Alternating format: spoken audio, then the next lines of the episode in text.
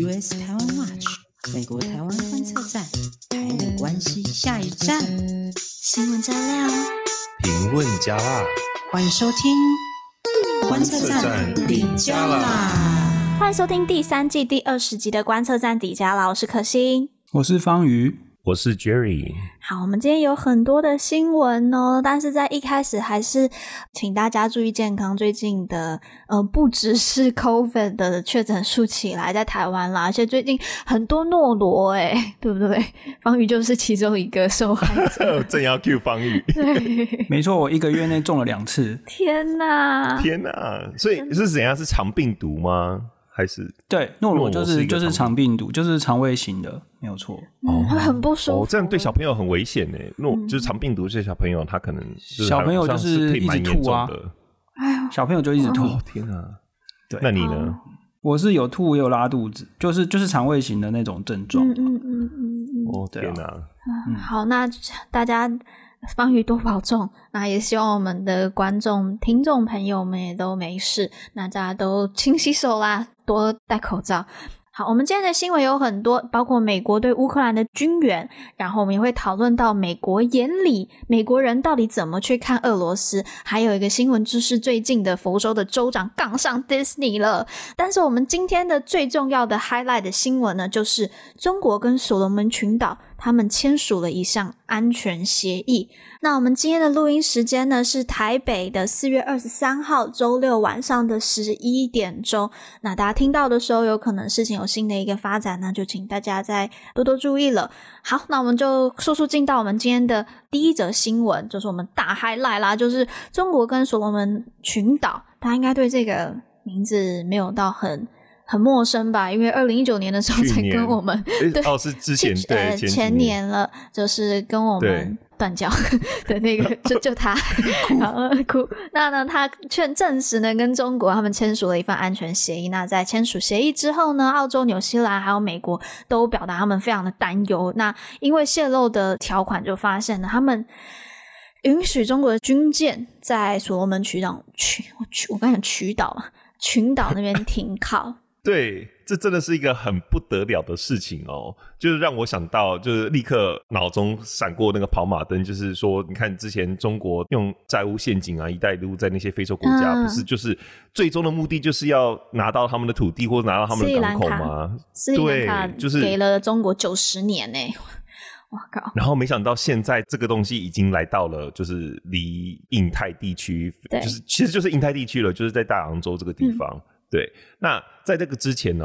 就是一份经过澳洲政府证实的，呃，泄露出来的这个协议草案，就显示说，这个中国军舰、军舰、中国军舰将被允许停靠在所罗门群岛，而且中国政府还可以派遣安全部队来协助。所谓的协助社会秩序，就是他们可以用这个名义过去这样子。嗯，然后呢，安全协议说明了双方安全合作的架构，然后按照协议草案的规划，中国可以派遣军队来保护所罗门群岛上中方人员和中国主要项目的安全。然后呢，还说呢，所罗门群岛可以要求中国派遣警察、武装警察、军事人员和其他执法人员和军队。等于是让他可以在境外执法吧，然后还说呢，可以让中国的船只访问所罗门群岛，执行后勤补给、停靠和运转。所所罗门群岛到底还有没有要自己的主权？请问一下，这是全面开放。对，对，所以一些相关的人士就分析说，这个协议草案就是已经表明了非常明确，表明中国在这个地区的企图。嗯、然后呢，澳洲的一个智库的研究员也说。现在中国有机会部署任何类型的人员，而且还没有明确界定这个部署的范围，也可以就是不用明确界定这些部队将会拥有的权利。对，这样子这个协议哈，马上让许多国家都感到非常的担忧。然后最主要就是澳洲、纽西兰还有美国啊，那美国就是。赶快派了很多 这个高层官员去访问，这样子哦。但是这个协议是赶在美国国安会的印太政策特任官 Kirk Campbell 到达所罗门群岛之前，就赶快宣布签署，这样子哦，就是给美国下了一个很大的马威。嗯，那我们可以看到，先前传统上所罗门群岛，因为它是在大洋洲，所以被视为就是所谓大洋洲所有国家家庭的这个一部分。这样，那家长是谁？就是。澳洲跟纽西兰，尤其是澳洲这样子哦。嗯、那这个以前哦，所罗门跟澳洲有签署安全协定，主要就是说，每次当所罗门群岛有发生动乱的时候哦，那就可以要求、请求啦，不是要求，请求澳洲派出维和部队帮忙所罗门群岛政府呢去平息这些动乱哦。例如说，去年十一月的时候就发生过哈，首都发生蛮大的这个动乱。抗议者冲击这个议会，这样，然后甚至去焚毁许多建筑。那当时澳洲政府就派出国防部队的人员去帮助所罗门群岛，这样。那这次呢，这个安全协议等于就是把中国军队直接引到澳洲的家门口，这样子哦。当然是对整个地区的安全结构带来很大的冲击。美国呢，当然也是非常紧张啊，他就赶快重新开放了所罗门群岛大使馆哦。这个是从一九九三年就关闭到现在哦，那现在赶快重新开放。看起来美国也要认真哦，就是要投入在这个战场这边这样。其实美国美国之前就已经投入这个战场了，应该要讲就是说，所罗门群岛跟台湾断交，对，断交，断交是 二零一九年九月的事情嘛。那那个时候他们就去跟中共建交，那也就很明显的这个行动就是。表示着他们跟中共越走越近嘛。那那个时候，澳洲跟美国就一直想要拉住所罗门群岛，那甚至连就是所罗门群岛就是人口最密的那个省叫做马来塔省的这个领袖们，他们都反对政府跟北京走得越来越近，但他们最后还是挡不住这个锁国的总理，他要跟中国签这个安全协议。那那个时候，就是为了要增加在所罗门的这个影响力，美国呢，就是在去年的时候就有捐赠十万剂的疫苗给所罗门群岛了。那几周前就刚才啊、有提到的嘛，就是 Campbell 也是访问所国嘛，那就是又宣布了他们要追加这个五万两千剂的疫苗，所以他们也在 COVID 期间有透过疫苗的方式希望。就是把这个所罗门群岛挽回他的心，对对，挽回他的心。这是除了疫苗以外呢，美国还有帮助所罗门群岛呢清除二战那个时候遗留下来一些未爆的武器。哎呀，但是这个到底是加了什么东西呢？或许就是加了点人民币，让这个东西，这个这个这碗饭特别的香吧。所罗门群岛没有办法抵挡中国的这个吸引力啊。对啊。加了人民币，非常的香。对，我刚这就想到一个梗图，就是那个小当家，就是说这到底是加了些什么？他说是人民币，是人民币的味道。对不起，我们自己在讲梗图，回来回来。呀，yeah, 对，所以其实在这个协议签署过后呢，苏加瓦瑞就是所罗门群岛的这个总理，他在四月二十号就对他们的所国的议会就说这个。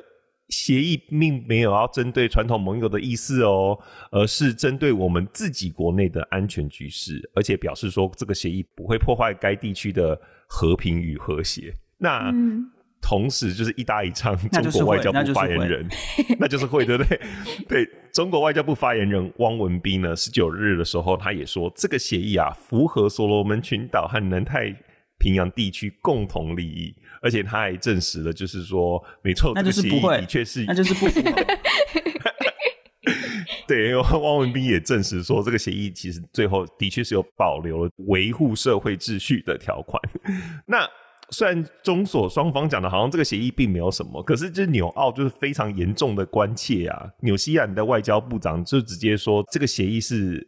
非常悲哀的一件事情。嗯嗯嗯、然后呢，澳大利亚的这个太平洋事务部长，然后跟外交部长呢，也在一份联合声明中说，澳洲对这个协议的签署深感失望，而且表示非常担心这个协议的制定没有缺乏透明度。澳洲的反对党工党则称，就是这是八十年来。澳洲在太平洋地区外交政策的最大失败。那之所以会讲这么严重的话，也是因为他是现在的反对党嘛。对对对，然后今年澳洲要选举，就是。当然要大肆批评，然后正在呃竞逐连任的这个呃 Morrison，就是现在澳洲的总理，则、否认说这个协议的签署是一个失误就是了啦，不是他们执政团队上的失误，嗯、因为他说我也不可能到处跟太平洋岛屿的领导人跟他们说他们该做什么跟不该做什么啊。不过他的确是说，在他的任内，就是澳洲是不会跟中国建构这种顺从关系的。嗯嗯，澳洲其实哈也是是个蛮有趣的这个案例啦，就是他们的对中国的政策其实是有出现蛮大的转弯哦，就是说之前其实他们还蛮顺从的，就是 蛮跟中国关系还不错，但是其实在这个 Morrison 的任内，其实是有有蛮大的转弯。那我们当然是可以再继续观察下去了，因为我们现在看中国在这个太平洋的这个势力扩张哦，就是其实应该是大家只要一看到说，哎，你看中国可以在这边部署人员，应该是都非常紧张才对哦。嗯嗯，好，我们就继续。关注了，好，那因为今天时间的关系哦，那我们就速速的进到我们下一则新闻。那接下来的新闻呢，主要是围绕在现在的俄乌战况上面。就是呢，拜登这星期呢，他宣布了要提供乌克兰八亿美元的这个军事援助，还有五亿的经济的援助。那其实他在上个礼拜呢，就已经有提供也是八亿美元的军事援助的这个包裹。那那个时候是大礼包，对，大礼包。然后那个时候有包括十八门的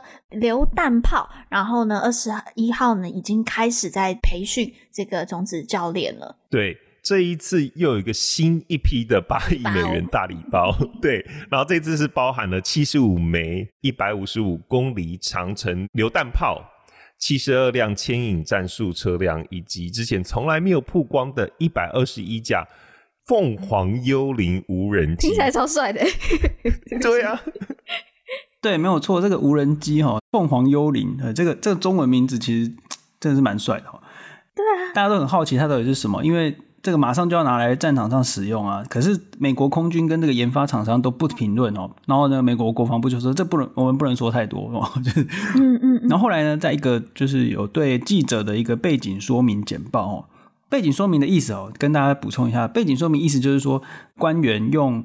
Email 或者是书面的方式回应记者的问题，这样子。嗯嗯。那在这个背景说明的简报，一个简报里面，国防部资深官员就提到说，哦，这个无人机，哦，凤凰幽灵无人机是专门针对乌克兰需求研发的，这样。诶，结果他们内部自己发言好像也还没有瞧好，就是 背景说明完了之后，国防部的例行的这个记者会上面，发言人科比哦，他就说啊，这个就是之前其实就有在研发啦，只是说我们针对乌克兰的这个作战需求哦，我们在做了一些调整，这样子哦，那。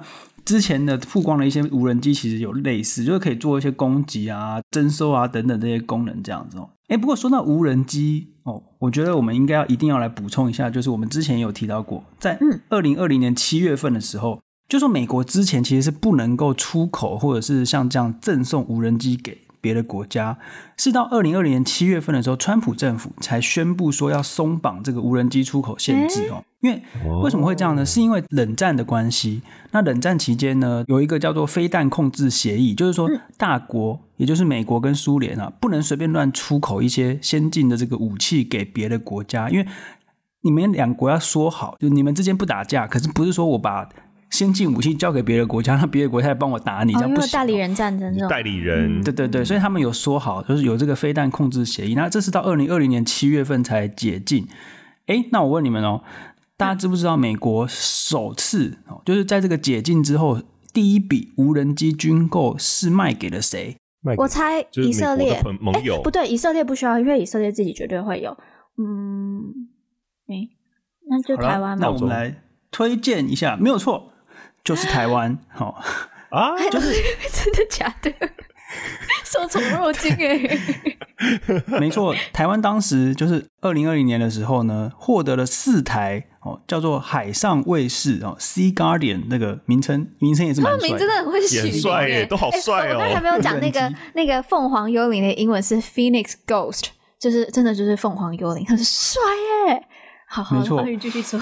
对，我们那时候是获得四台啦，四台，那个它的编号叫 MQ 九 B 哦。当时那个军购案有六亿美元这样子，包括定位系统啊、什么控制基地台啊，还有人员训练啊等等。嗯嗯嗯。那这个无人机能够做什么呢？它除了可以携带武器去攻击别人之外，还可以用在，最主要是用在侦察。你就把这个飞机开出去，嗯、然后就可以获得范围之内的这些敌情动态等等，这样。嗯嗯嗯，就是你不用自己真的派人去，你就是有操控一个无人机，对对对，没有错。哎、欸，这真的很重要哎、欸，不然哎、欸，我突然想到以前。中华民国台湾那时候才有那个送去中国那个侦察机黑猫中队，那时候死的就是非常多的人，就是真的那时候的，当然那是很久以前的年代啦，所以当时的这个侦察的工作是非常非常危险。那如果无人机去的话，这真的是可以降低很多人员的耗损。好，那这真的是大新闻。好，以上是美国的对乌克兰的军援的部分。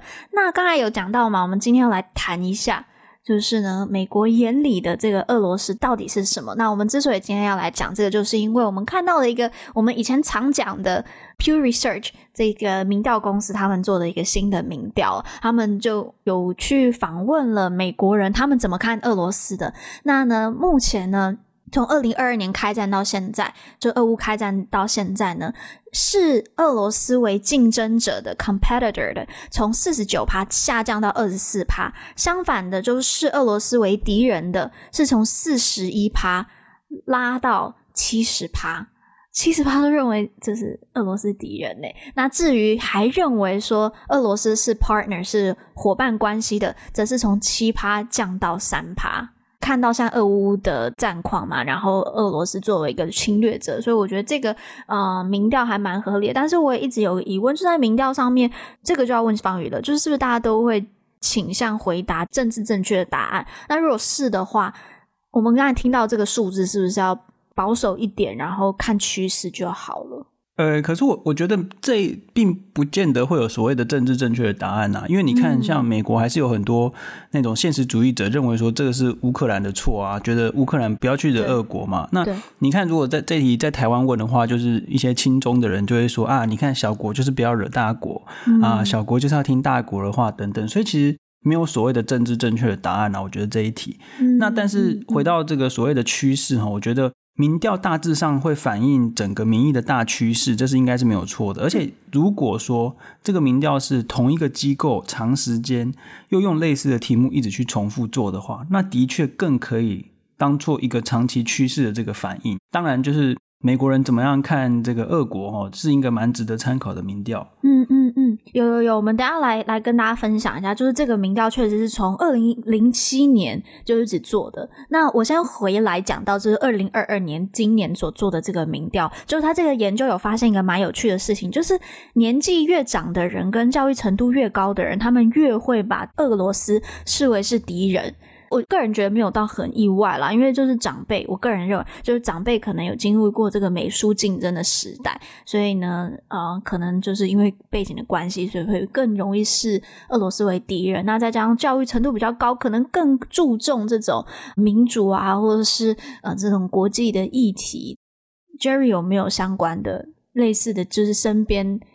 的人有看到类似的这样子的反应。其实你刚刚讲到教育程度高，就让我想到我自己知道的是，就是自从 二零一六年之后，美国社会就开始变得比较分化。嗯、就是二零一六年总统大选，川普上台之后，那尤其是可以看在两党之间，就是你知道民主跟共和党就是越来越分歧嘛。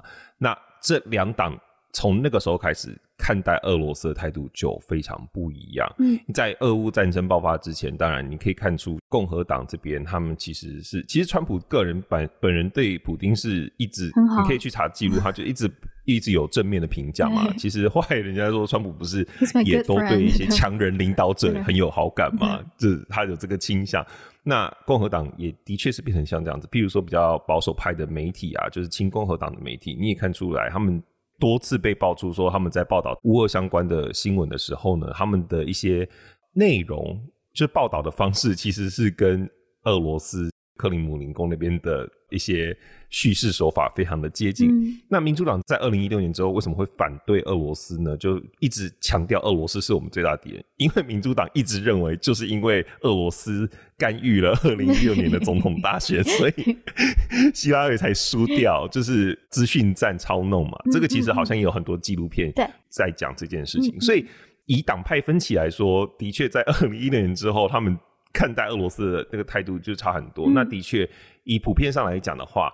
这个所谓的教育程度比较高的人，的确比较容易是落在民主党阵营的 demographic 里面，嗯嗯嗯、所以就让我想到说，哎，这个或许是不是有迹可循，可以从这边来看。嗯嗯，刚才 Jerry 提到二零一六，那我就把在之前一点的这个数据也都跟大家分享一下，也都是 Pew Research 做的。我刚才讲从二零零七年就在做对俄观感的民调嘛，那根据他们的研究呢，诶，其实对俄国的观感就是从二零零七年就从来都不是正面的，就不是 positive 的。那不过呢，在二零一四年的时候呢，就那个时候是俄罗斯入侵克里米亚，那。急转直下，那之后也都没有再呃上升。那研究也显示呢，呃，很有趣的事情是，在二零二零年的时候，民主党跟共和党他们的对俄观感都同时下降。这个我其实还蛮讶异的，因为其中有一个同样的这个研究里面有发现，就是嗯、呃，自从二零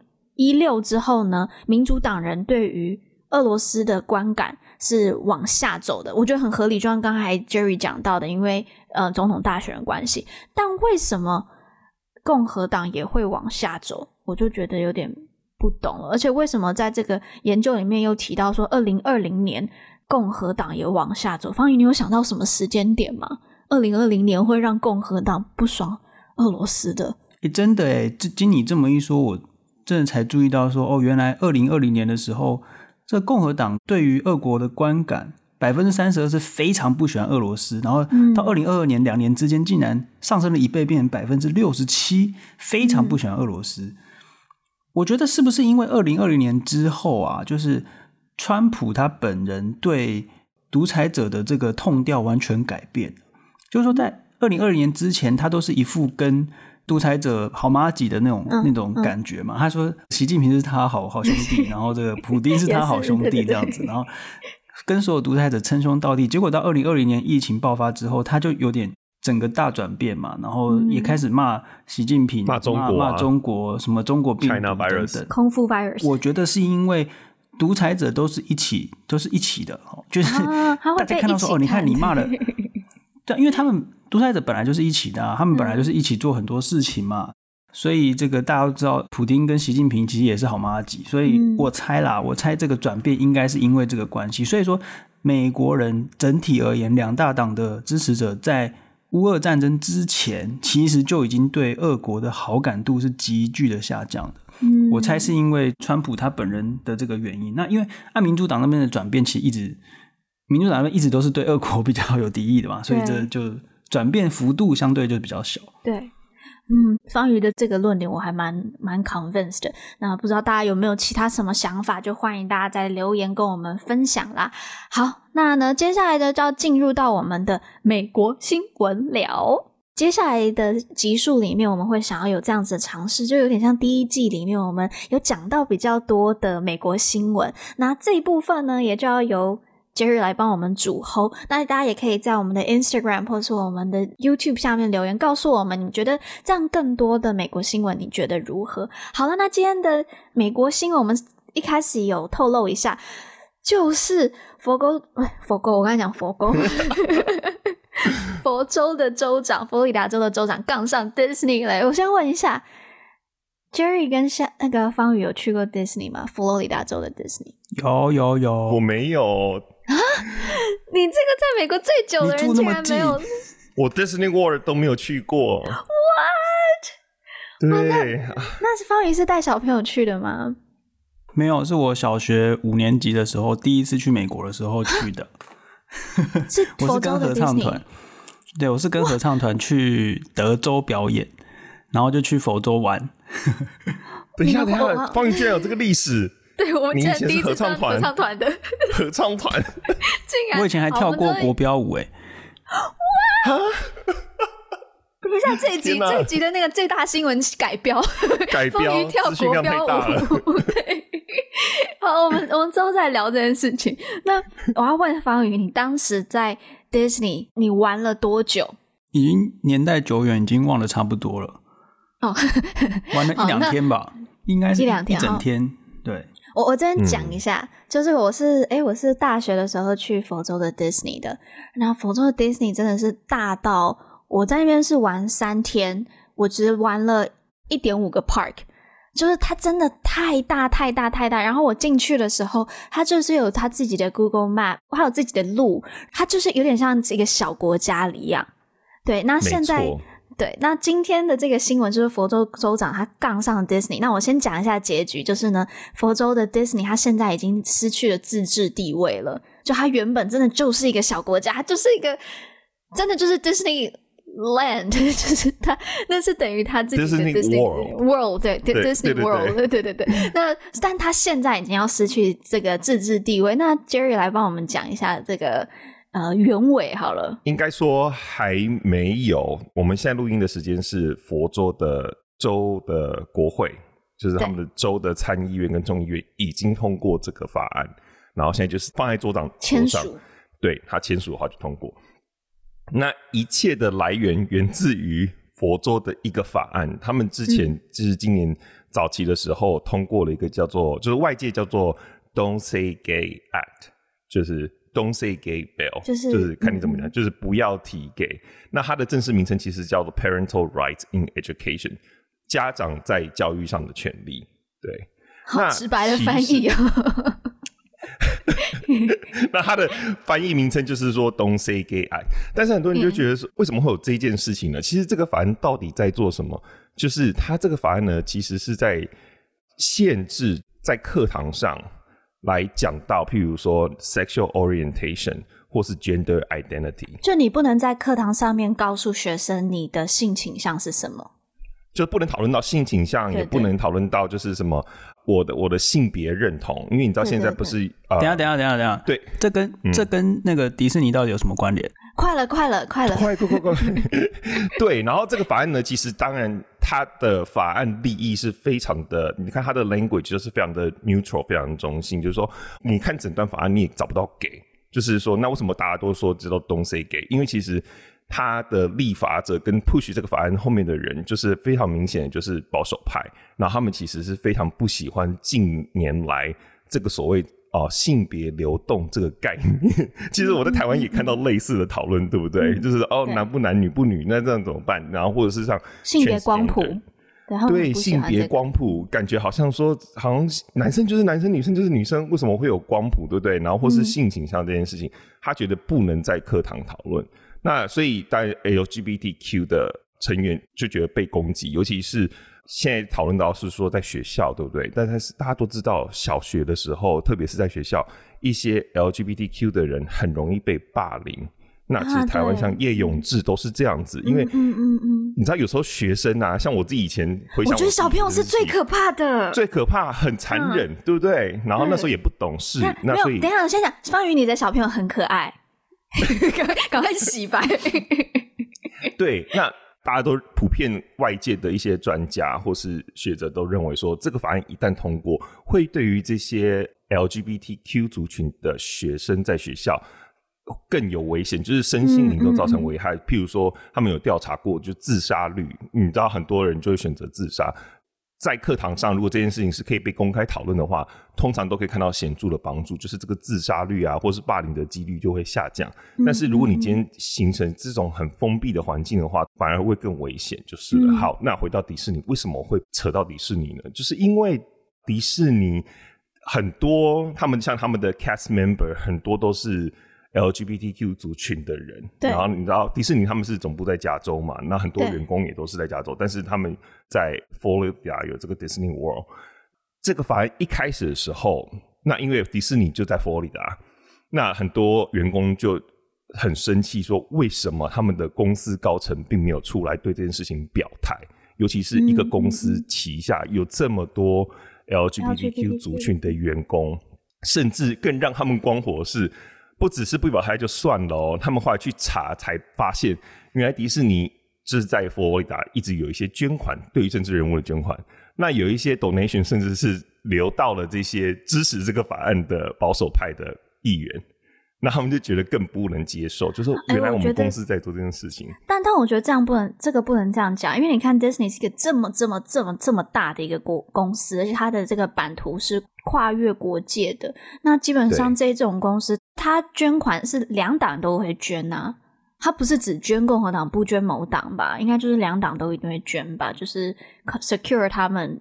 可是，对对，我懂，但是我也可以理解为什么。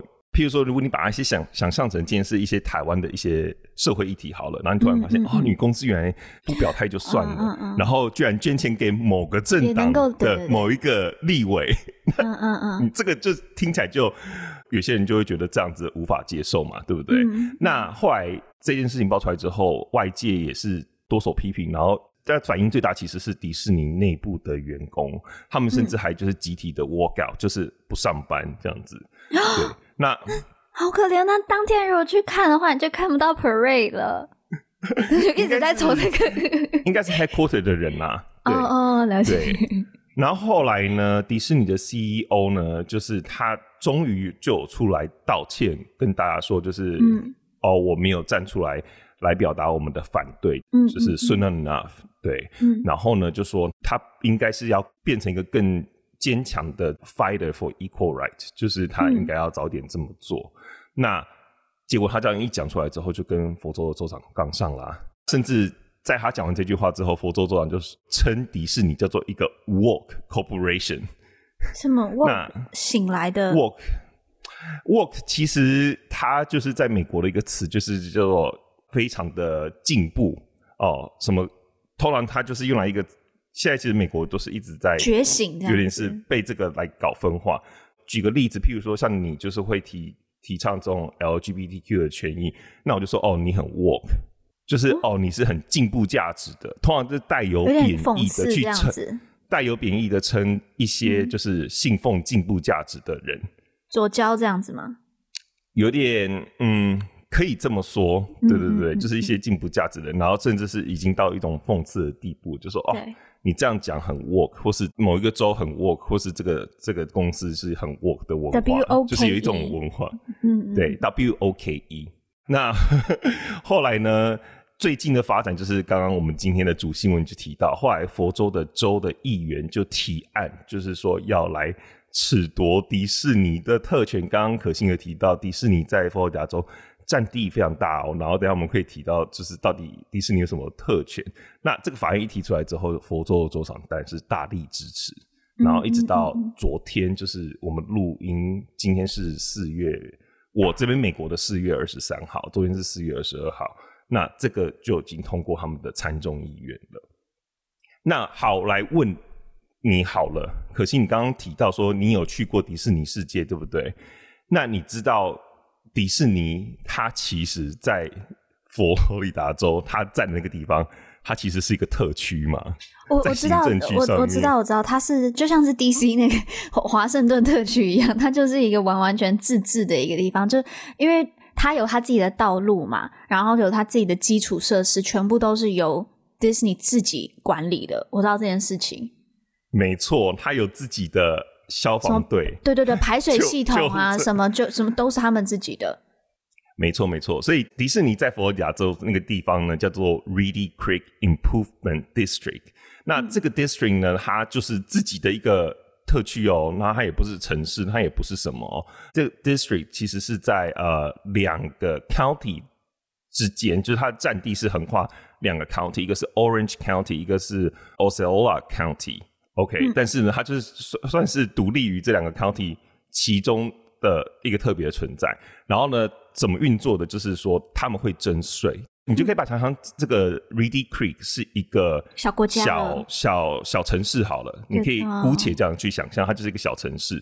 那城市不是会收税吗？他自己收自己的税。那谁缴税给 Reedy Creek 这个小政府呢？就是迪士尼，因为迪士尼是 Reedy Creek 里面最大的居民，其实是唯一的居民啊。你可以这样想象。所以呢，它的这个 Really Quick 的税收都来自于迪士尼。那譬如说，像你刚刚提到，它其实。负担做了很多事情嘛，然后你知道吗？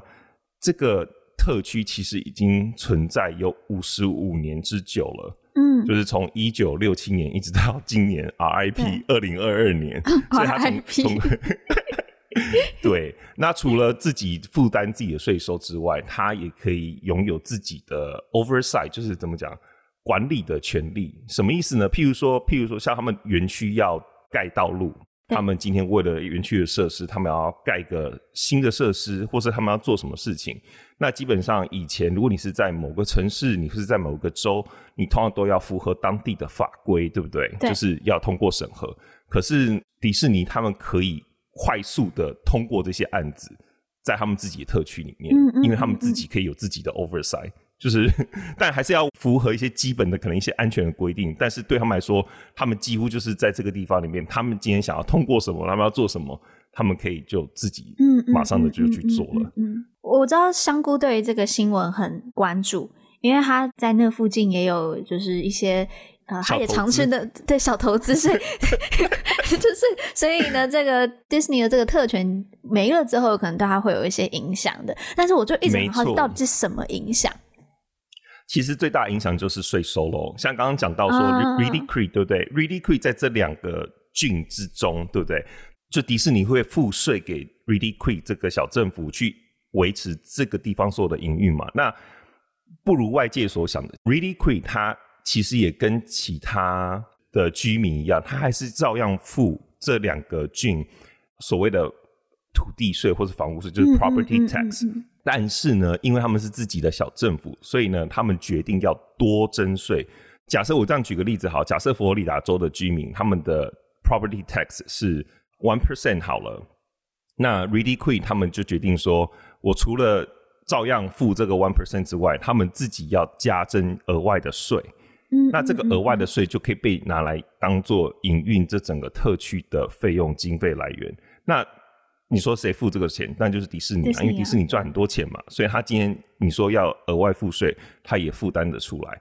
但是，一旦今天这个特区不见了，就变成是说，原本拿来营运这个特区基础建设的这些额外的税收，原本是迪士尼会付这些钱，就不见了。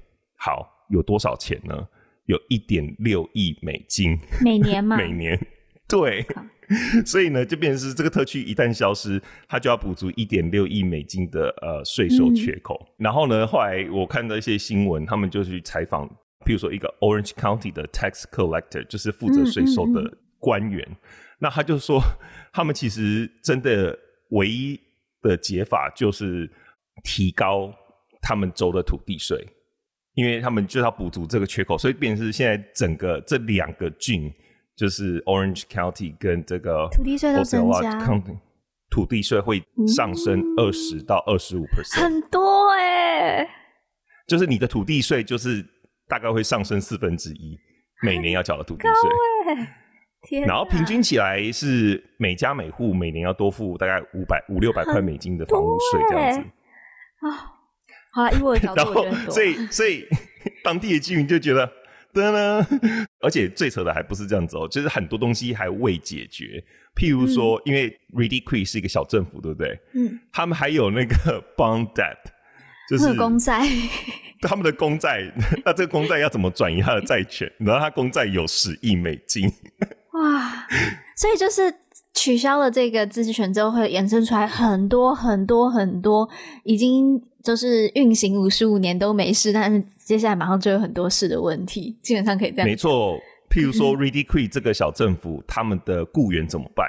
然后他们负责的一些 business 或是他们之前签的一些 contract，现在这些东西要怎么个转移方法？嗯、就是会啊，就是很头痛，就对了啦。那有机会、啊、有机会 reverse 吗？就我知道现在目前看起来是州长签字的话，基本上就要往这个方向走了。但是有机会可以 reverse 这个，其实也没有帮迪士尼讲话，但是就是听起来很麻烦嘛。对对对，那其实法案中有一个条文有讲到说，迪士尼其实还是有机会在二零二三年六月一号之后 reestablish 这个特区，嗯，就是在明年的时候，就是可以在。重新申请，然后再把这个特区的资格要过来。但是这个就让外界觉得说，这个法案就是真的政治目的太强了，因为那是明年的嘛，对不对？可是今年你知道是选举年，所以大家都觉得说，这就是很像是一个好像州长来搞迪士尼的感觉。其实，对，到目前为止，刚刚讲的这些东西，税收甚至都还不见得是最大的负面影响。嗯，最大的负面影响其实是。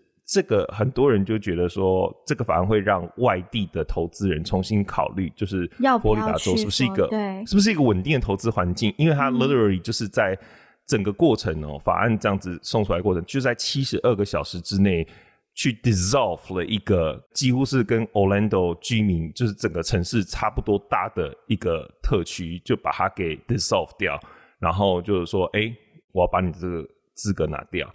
而且仅仅只是因为一间公司不支持某个政治理念，然后就得到这样子的报复。嗯、那对，这对投资人来讲，这个如果一个一个政府可以有这么大的一个权力，这么快做一个就把你给压下来的话，这确实会有很多的考量点。而且他们一切合法哦，他们就因为他们就真的是立法嘛，嗯、就是你这个公司今天万一不认同他的政治理念，他或许合法来搞你一个什么法。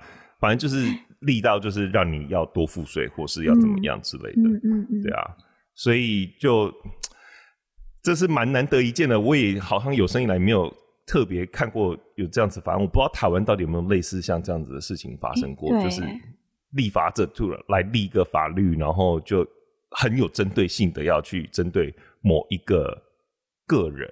就是或是某一个，我觉得一定有，只是现在瞬间想不起来。对啊，如果知道的朋友，大家也可以留言告诉我们。对对对，好啊，那这个我们一定会帮大家继续追踪。原因是因为 for 香菇这一集香菇不得不听，现在的香菇就是大家听到的时候，香菇也一定在听，所以 RIP，希望希望整件事情可以有个好的结尾啦，真的不要嗯这么。嗯麻烦的衍生出来的问题。好了，那我们今天的美国新闻到这里。那呢，如果大家喜欢这个环节呢，就在啊、留言也跟我们说。那我们就要进入到接下来的 call out 啦。那我们今天 call out 的是我们大家的老朋友怀哲。如果大家有听我们第二季的 podcast 的话，我们那个时候有分享过一本书，是沈大伟老师的书，叫做《中美争霸，两强相遇东南亚》。那那时候呢，就有邀请怀哲来跟我们分享。这本书，因为当时怀哲是就是有笔访老师的，那时候就听到怀哲跟我们说，他自己也在筹备一本书，所以我们就不断的一直。骚扰也没有骚扰怀哲，应该不算骚扰，就是有在 follow 怀哲，期待期待这本书。那很开心听到这个消息，就是怀哲的新书叫做《现代菲律宾政治的起源》，在四月二十七号要上架上市了。那我们就先请怀哲跟我们 say 个 hi，然后可不可以请怀哲介绍一下你花多久写这本书？然后，嗯、呃，这本书你为什么会想要出？呃，可心好，然后各位听众大家好，我是怀哲。然后对，很感谢就是可心给我今天有这个机会能够来就是谈我书，然后当然也是谈菲律宾、美国等等的方方面面。这本书刚才其实稍早有跟可心聊到，其实最早开始动笔其实是二零一七年的时候，但当然就是说写成这本书的样貌大概是去年的时候。其实那时候真的就是用。下班的时间去写，然后每天都写，厉害哎！对，这下班怎么还有精力啊？对，但就是那个时候有一小股毅力啦，然后就是大家都写到午夜，嗯、然后写到睡觉前这样，但写的进度比我想象中的还要快。可能现在就是，毕竟也有几年了，书中大概想要讲的轮廓其实都慢慢定下来了，嗯然后材料其实也都收集的差不多了，这样子，嗯。嗯嗯嗯，那为什么会想要写这本书啊？我觉得有一个很主要的原因，当然时机点首先考量就是说，因为接下来五月就菲律宾总统大选了嘛。对。然后我觉得当时候在写的时候就有考量说，这个在这个时间点可能会有些台湾人或者说中文的读者想要对菲律宾有更多了解。嗯嗯。嗯嗯，那那时候我盘点市面上的菲律宾有关的书，其实是有的，但觉得说。可能假如自己提出这个视角，可能可以带来一些不一样的观点吧。那我写这本书其实有一个很重要的目标，就是希望能够稍微翻转一下一般中文读者对于菲律宾史的一些刻板印象。那这刻板印象其实我们很多人都听过嘛，比如说老一辈都喜欢讲说，就是以前菲律宾其实很有钱，比日本有钱，对对，后来发生了，他们都会这样讲。对，嗯，发生各式各样的事情，所以现在变成这样子，衰败这样子。对，然后另外的话，就是因为台湾人，大部分台湾人跟菲律宾的接触，有一部分都是来自于跟家庭帮佣、义工群体的接触等等，所以其实都是一些小小各式各样的片段，然后拼凑成对菲律宾理解相对比较片面，而且。就我了解的话，民调上显示，就是说台湾民众对菲律宾的观感其实是比较负面的。对，其实是比较负面的。嗯、那我觉得是有点可惜，因为菲律宾史其实有很多地方跟台湾是有点相近。嗯，那同时间他们的历史也有蛮多值得我们了解然后尊敬的地方。那我是希望呈现这样的一面，对菲律宾就是抛砖引玉了，给更多的中文读者看。嗯。那就请大家，我们的观众锁定，就是四月二十七号的时候，呃，怀哲的《现代菲律宾政治的起源》就要上市，而且前五百本有签名，对不对？对对对，谢谢谢谢。在博客来和成品各大平台应该都会有，就在请大家支持。好，那我们就直接来问一下，因为像刚才怀哲有提到嘛，就是五月的时候菲律宾就要大选了，那我们就接连就有好几个问题想要来请教一下怀哲，就是我想大家现在对于菲律宾印象最深刻的就是他们这一位强人总统杜特地，那杜特地他即将卸任了，那怀哲你觉得？因为我们常常都会去讨论一个政治人物他的这个 legacy，就是他对于整个政策的长远影响是什么。那我们特别想要问的是，杜特地对菲律宾外交政策的 legacy，你觉得是什么？我觉得他的对菲律宾外交政策 legacy 大概可以分两个面向来探讨。第一个是对外，然后第二个是对内。首先对外来讲的话，我觉得杜特地他任内这种相对比较想要更。亲近中国，或者说跟中国保持更友善关系，然后同时不吝啬于批评美国或其他西方国家的这样子一个外交立场。嗯、整体而言，确实是让美国更意识到，就是说没有办法将菲律宾在印太地区合作视为是一个给定，嗯、一定会发生的事情。但当然，这个结论它有另外一个面向，就是说菲律宾它其实是美国的 treaty ally。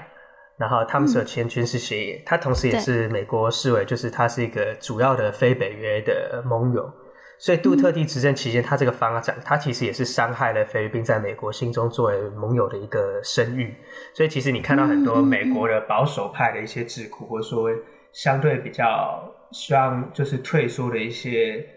外交测试等等，他们就会觉得说，那我们为什么还要跟菲律宾继续维持这种军事协议的关系？嗯，然后觉得菲律宾是美国在亚太地区一个比较没有帮忙，或者说理念或是对理念上歧义越来越大的一个嗯一个盟友啦，就觉得有点同床异梦的感觉。所以确实，杜特地方怎么讲呢？就支持应该要继续合作的那一方，他们的论调。支持方现在就越来越难从就是这种理念价值的层次来支持菲律宾。嗯、他们便是说，他们比较通常都是在谈一些战略、安全上、战略上的意涵，比如说就是菲律宾在南海当中的一个地理位置啊，嗯、然后位居南海自由航行、嗯、航道的一些关键要冲，它能够扮演的角色等等。所以确实是杜特蒂影响在对外这方面其实蛮明显的。那在另外一个，第二就是对内。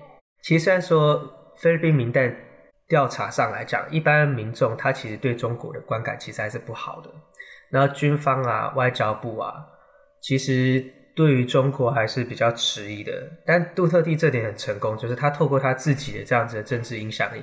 把菲律宾国内这种对中美之间外交该采取怎样立场这个辩论，他把他的中线给移动了，嗯，以往的更往中间一点的位置，因为菲律宾传统上来讲是很亲美的国家。当然，这样子的一个移动能够持续多久，其实当然是基于就是说民众对于杜特蒂本人的支持，那其他人能不能复制这样子的一个主导力？因为杜特蒂他的领导风格，其实我觉得。在菲律宾政治史上来讲，并不是一个特别常见的一个案例。那这点来讲，我们要继续观察下去。嗯、那其实我们就看接下来五月要进行这个总统大选嘛。嗯、目前民调支持过半的这个小马可是，他的外交政策方案其实跟杜特地蛮像，其实就是欠缺一贯性。有的时候很鹰派，讲说要捍卫菲律宾的权益；有的时候讲又比较是一种失败主义立场，认为说菲律宾跟中国硬碰硬没有什么用。所以这点还要继续观察下去。嗯嗯反对派的这个 Lenny Robredo，也就是现在的副总统，他的对中国的立场是比较相对强硬来讲，但他小跟小马克思的这个民调支持其实差异就很大。嗯，那其他还有一些比较中间派的这个立场候选人，其实这些中间派立场候选人的出现，然后他们的声音能够被看到、被某些人接受，其实某种程度上就反映了杜特地他过去这六年来对于菲律宾外交政策辩论的。形塑的能力，就是说，你看这种很中间派，觉得说我们同时跟中国要保持友好关系，那同时之间也要适度的捍卫自己权利，就是这样子的声音能够避嫌的那种，对，看起来很中肯，看起来很能够被接受，嗯、而不是前一任总统那种要跟美国联合，要提起南海诉讼、仲裁等等，你就可以看得到杜特地行塑议程的能力确实确实有。嗯嗯嗯，那我们等一下再来更多聊一下目前的这个呃民调以及整个接下来总统大选的趋势。那刚才一开始怀哲有提到一部分，就是美国在推动的这个印太政策，那就让我想到了，就是我们常讲到菲律宾的时候，都会提到他们之前呃美国的这一段殖民历史。那我就很好奇，就是这一段美国的殖民历史，也包括美国也对于在推动菲律宾的民主道路上面，其实有。啊，有一个蛮大的一个力量啦。那我们就好奇了，就是这样子的关系，对于美国在菲律宾或是在印太推动呃这个印太政策有什么样子的优势，或是怀哲会不会认为是个障碍？呃，有优势也有劣势。那我们先讲优势的部分，嗯、就是说，嗯、美国这边他殖民了菲律宾非常长一段时间。那在他离开了之后呢，他其实。也跟菲律宾保持了非常多的，特别是军事上、外交上合作关系。举例来讲，当然比较恶名昭彰，就是一九四七年的这个租借军事基地的协议，它让就是说以前在殖民时期的时候，美国在这个菲律宾本地一些军事基地，美国能够继续租用。那在在菲律宾国族主义者眼中，就是比较有争议性。那另外来讲，比较有名其他一些相关的，就是一九五一年的这个。共同防御的协定，那就是确保，嗯、就是其实算是现在非美之间军事合作一个基石，就是说，假如说菲律宾被攻打的话，美国会来援，嗯、那反之亦然。那当然，大部分来讲的话，都是在大家在想象的案例，都是菲律宾假如他在军事上被威胁的话，美国会来援。这是在冷战的脉络之下发生的，当时候想象对象其实是俄罗斯。那另外的话，就是九零年代初的时候，因为冷战结束了，当时候。菲律宾其实他是把美军从他们在菲律宾租借军事基地其实踢出去了，这有一些相关的历史，这边太细节不讲。但是后来又发生很多南海上的一些争端，菲律宾跟中国之间，所以九九年的时候签订了这个访问部队协议，二零一四年的时候又签订了加强防御的合作的这个协议。那其实这些协议都在做什么？就是把原本暂时踢出去的美军，让他们有其他的机会能够重新回来菲律宾。然后去确立他们重返菲律宾的时候，他们的签证啊、司法啊等等的架构。所以你可以看到，就是说，这个菲律宾跟美国这么长远的历史，它其实确实提供一些合作的共同基础，但同时之间呢，它也促成了某些摩擦的一些出现。嗯嗯，比如说，其实就像是美军在冲绳一样，大量的美军驻扎在当地，它出现一些一些一些社会事件。反弹、摩擦等等，其实真的就是非常常见的一个事情。嗯、但我们也可以看到，就是说军方还是很支持美国的。当然，我们可以讲从殖民时期一路到现在来，菲律宾跟美国的军事合作，两者关系是非常紧密的。那所以菲律宾军方长期就是一个支持美军的一个阵营。那负面来讲的话，刚才稍微有点提到嘛，这再多讲一点的话，就是说杜特蒂本人的反美言论，其实也就是根基于这个历史啊，就是因为。太紧密合作，但同时也有殖民压迫的地方。菲律宾国族主义者，左翼左翼的国族主义者，其实就很反对这个部分。所以其实像是，就是过去几年啊，那时候杜特地他其实也是想要，就是去撤销这个一九九九年的这个访问部队协议，因为他觉得说就是并没有互惠。嗯嗯。但后来还是终止了去撤销了这一个程序啦。但你就是可以感受到，就是说、嗯、菲律宾跟美国之间。这个很紧密相连的历史当中，它有它正面支持，可能对印太战略在菲律宾获得支持正面的因素，但同时之间，它也是有些负面的一些。地方，嗯嗯嗯嗯，所以这样来看的话，目前的这个美国在推动印台政策，是不是回到刚才也是怀着在提第一题的时候，他现在可能因为过去的一些历史，对于他们在军事合作上面是更多的更有利的，但同时因为整个民主还有整个杜特地刚才提到这样子的 legacy，然后还有他们一些。历史上因为紧密而有的这个摩擦，也造成他们印太政策可能接下来也会有一些些起伏，可以这样讲吗？呃，不过这样讲好了，我我其实还是觉得总体这样子的历史，它是正面多于负面的啦。就是说，对于菲律宾跟美国之间的军事上和国际事务上合作来讲，还是正面多于负面的。嗯、我觉得，因为其实你就算你看杜特地这六年哦，他是一个对于美国有这么多。负面的想法的一个总统。但其实你看军方、外交部门等等，还是很支持跟美国更继续往来。然后在他任内的后半段的时候，其实菲律宾跟中国的关系其实相对虽然不能讲说是恶化，但确实就没有再继续往上攀高了。然后。后来中国在南海地区的话，它其实跟菲律宾渔船啊等等还是持续有些争端。那美国跟菲律宾的军事合作其实就是有重新去起来。那我们可以想象，就是说下一任总统，除非他跟杜特地是有一样强势鲜明的领导风格，要不要回归到比较传统的建制路线，其实是蛮可以期待的。嗯嗯嗯，好，那我们就来聊一下接下来的这个总统大选好了。刚才怀哲也有提到，就是小马克思嘛，他是马克思的。儿子嘛，对不对？然后搭档就是杜特地的长女，就是萨拉塔。那他们将角逐接下来这一个菲律宾总统大选。那他们目前民调也就像刚才怀哲所说的是遥遥领先的。其实刚才怀哲在讲到小马克思的时候，让我想到一个人，让我想到川普，因为就是他也没有这个 grand strategy，就是这个大战略。他当时常被这样批评啦。那可能川普的呃这个。今天讲的跟明天讲的会是不一样的，对，那就让我觉得，哎，好像有点看到呃小马克士，但是目前呢，呃，在民调我们可以看到，就是小马克士他的这个受到年轻世代的拥戴，那我就很好奇了，这个，因为这个这个就跟美国比较不太一样，那我想要请问，就是这这样的政治氛围是反映什么样子的一个社会脉络？应该这样讲，就是说。那年轻世代当中当然有不同的群体的一个差异，但只要我们从一个整体来看的话，嗯，因为确实就像像可心讲，就是说现在在民调当中，这个小马可是他在年轻族群确实获得非常非常高的一个支持率，比他平均的这个民调支持率还高，特别是在这个我们所谓的年龄三十四、三十几岁以下的这个族群当中，你看到了的一些很明显的差异，然后。就是说，到底我们要怎么解释这个这个现象，这个社会脉络？我觉得有主要四个观察点吧。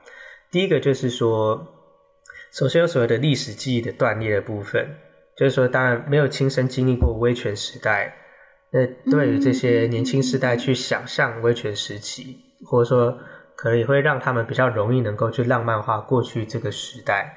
这个其实我们不是只是在菲律宾。看到这种状况，其实，在很多第三波民主化的国家当中，年轻世代也是也是有这些表现。嗯，那当然的话，我觉得除了就是说没有亲身经历过这个威权赛，或许我们也可以继续看，就是说本来的历史记忆其实也没有对马可是这么铁板一块的不友善，本来就还是有一些特定的区域或者说特定的群体，他们对。小马可是对马可是家族来讲，就是比较正面的看法。另外，就算是说回到在威权时期末期，马可是已经民意支持摇摇欲坠的时候，你去拉长时间来看，就是说，大家对马可是家族的想法是这样，其实是比我们想象中复杂很多的。就是说，他们不会不像是我们外媒观察这么单一，对不对？对，他不会跟你讲说那个时代完全全部都什么都不好。他很明显的讲出，比如说人权侵害，或者说可能呃军情管制等等，这是他们很不喜欢的。但同时之间，你也看到一些老一辈的人会觉得说，那个时代在经济建设啊等等方面，嗯、他们觉得更积极等等。当然，其实我觉得台湾也有类似，台湾也对、那个、我刚才就觉得对那个历史记忆是很多元的，所以我觉得这个。嗯不是凭空而来的，这种记忆不是凭空，记忆的断裂其实不是凭空而来，不是说以前的人就是很反对马可仕，现在年轻人怎么突然间支持马可仕家族一样，其实它还是有些延续性在里面。然后另外来讲的话，就是说第二点就是反对势力的形象部分，因为自由派它民主化之后，其实也不是所有的菲律宾总统都自由派啦，但是这些相对自由派、进步派阵营的，假如我这样粗略这样分来讲，他们确实获得了参与政府甚至是掌政的一个。机会，但它本身其实有很多适当的地方，有贪腐的部分，然后有干预司法的部分，然后他们跟传统的这些政治家族理不断的这个理不清的这个关系，那其实对于一般年轻人来讲，他们长大的过程当中看到这些这样子一个政治势力来讲，印象就不是太好，印象不是太好。当然，杜特地在他执政期间穷追猛打的去抹黑他们的形象，当然也是有点影响的。第三点的话也有一点点相关，就是社群媒体的操作。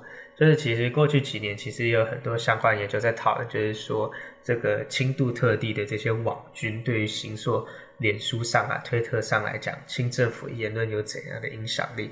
所以马可斯派小甚至小马可斯来讲，他们的社群操作这方面确实来讲是蛮高招的。但当然来讲，我觉得第四点也是跟这小安就是说，不是都跟操作有关，其实我觉得跟社群媒体经验也是有点关系，就是说。网际网络社群媒体的出现，让这些年轻世代他们有更多的比较的机会。所谓比较的机会，就是说他们可以去看菲律宾本地的发展、本地的状况，然后跟他其他东南亚的邻居、跟其他的亚洲国家，比如说像中国、日本、韩国来做比较。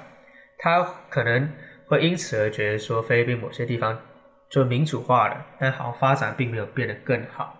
然后另外来讲，就是国际经验的这个扩展，年轻一辈国际移动力提升了嘛，出国机会很多，相对来讲，他们前一辈，所以他们也有更多除了社群媒体上来讲，去亲身比较的一个机会，嗯嗯嗯，然后也有更多机会从外国人口中去了解到其他发展经验。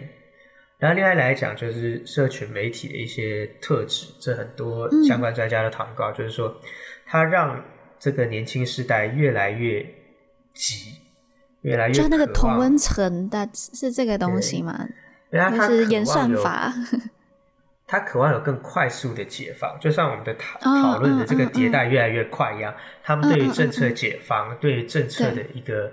最终达成结果时间的要求是更短的，所以这样的话，哦、原来我我对不起，我刚才会错，因为那个急是极端的急，原来是很急促的急，哦、也也是有，也是有，也是有，所以其实这造成他们就是说，某种层面上，他铺陈，他不见得是直接相关，但他确实铺陈了，就是说，嗯，这些年轻人为什么愿意，或者说期待一个更强力的领袖，嗯，而且更可以更快的可以拿到一个答案的一个领袖，我觉得也确实这样怀着一讲，确实好像。蛮符合，我觉得现在大家在这样子被社群媒体喂养下来的这个习惯。刚才怀哲有提到一些，像是一些对于威权的想法，然后我觉得其实真的满满的既视感觉，真的有点像台湾。那就让我想到怀哲的新书的副标是“群岛追求独立发展与民主的艰难路”。我就很好奇，怀哲，你觉得菲律宾的经验能为台湾这个岛国带来什么样子的启示？我觉得这题我就直接从我的副标来来做回答好了，就是独立发展和民主这三个轴线。第一个，首先是在这个追求自主的过程。我书中也会谈到很多相关主题，就是你可以看到，就是说大国的利益，它确实阻碍了菲律宾的独立，在十九世纪末期的时候。嗯、但大国的思想，比如说像美国，它对于自己做一个。不要跟其他欧陆的这些帝国主义强权一样，这样子的一些想法，它也促成了政治权力的更快的开放。所以我们可以看到，就是说大国的意图对小国命运是有关键的影响。但在这个过程当中，我们其实也看到菲律宾人跟他们的政治领袖是很努力奋斗的，这也是关键的因素。所以对小国来讲，去掌握这些外部环境的变化，但同时之间在自我条件下持续努力，都是很重要的，缺一不可。那当然，同样就是说。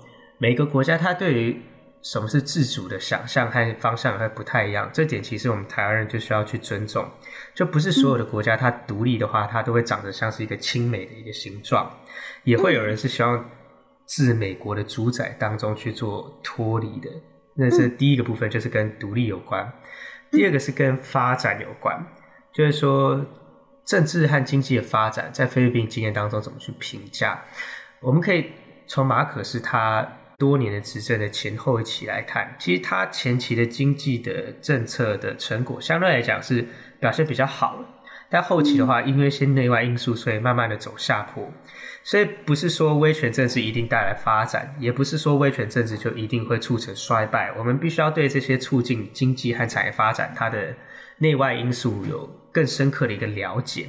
在台湾本身它这么这么好的一个经济成就，我觉得是在国防和民主之外，就是说我们能够巩固自身存续的一个很关键的三本柱。那我觉得台湾人应该要好好珍惜，去了解这些成果的起源，那其中内外的政治因素等等，这样我们也可以关注，就是说未来要哪些政策和制度来够协助它的发展。然后最后一个话就是民主，就是说。我觉得大家都很清楚啦，就是说民主的运作就是得来不易，因为台湾是第三波民主化当中就是表现数一数二的一个国家。嗯、那我觉得台湾人可以透过其他国家案例来了解，就是说，其实很多时候我们认为一些理所当然必然会发生的一些因素，都是一些人的努力和一些环境的信誉才造成的。举例来讲，就是说我们看菲律宾军方嘛，菲律宾军方是他们民主化当中一个很明显一个绊脚石，在九零年代甚至到两千年代初的时候，其实都发生了非常多的军事政变，大部分基本上来讲都失败了。但对于就是说当地的政局稳定来讲，其实它是一个很不稳定的一个因子。所以，但台湾相对幸幸运来讲的话，没有遭遇到这样的状况。对，那对于我们的民主发展来讲，当然是有些正面的一些贡献。所以只能说，就是说民主成就它其实。它不是只是前人的攻击和神话啦，也是我们当代人他我们持续的实践的成果，那也是我们的责任。所以，我觉得有时候我们同辈台湾人，我们也可以感谢一下自己。但但当然，我们要警惕，就是说，我们也不能就开始把这些视为理所当然，然后就开始懈怠。那我觉得这也是菲律宾一个很重要的启示。对嗯嗯嗯，谢谢今天怀哲的跟我们的分享。其实我们已经大大超时了，原本跟怀哲说我们大概就访个十五分钟左右吧，结果就快要半个小时了呢。对，不好意思，怀哲，我没有是我讲太多。那谢谢怀哲跟我们分享这么多。那我们最后再提醒大家一下，书名叫做《现代菲律宾政治的起源》，副标是从殖民统治到强人杜特地群岛追求独立发展与民主的艰难路。那在四月二十七号上市，也就是大家听到这集播出之后的隔天就上市了。那大家赶快去订购，因为前五百人有。怀哲的亲笔签名，怀哲应该签到快要手手断掉了吧？隔天有没有抽筋还是什么？呃，不，不能讲说自己签名有多珍贵啊，我只能说就是自己珍贵，只能说签签名签的很累，很努力在签这样子。有没有越后面的书？支持？那越后面的书就是越，我觉得我越签越好哎、欸，我、哦、没有没有，我觉得我相反，我觉得我越画越签越到后面越签越上手哎、欸，真的，你就慢慢有那个 flow，但真的不行啊，比想象中还花时间。你这样讲，有可能大家都不会冲着去，冲着去买了，因为大家都想要抢。他们搞的那个拍的顺序是反过来，都有可能。哦、对对对，好啦，不管怎样，前面也签的很好。好，大家赶快去抢购怀泽的新书。那我们就下次有可能五月的时候，等菲律宾总统大选结果出炉的时候，再邀请一下怀哲来跟我们分析一下，可以吗？没问题，没问题，可以。好，那谢谢怀哲，那也谢谢大家听到这么晚，那我们就在下一周的 Podcast 再跟大家见面喽，拜拜，大家拜拜，拜拜。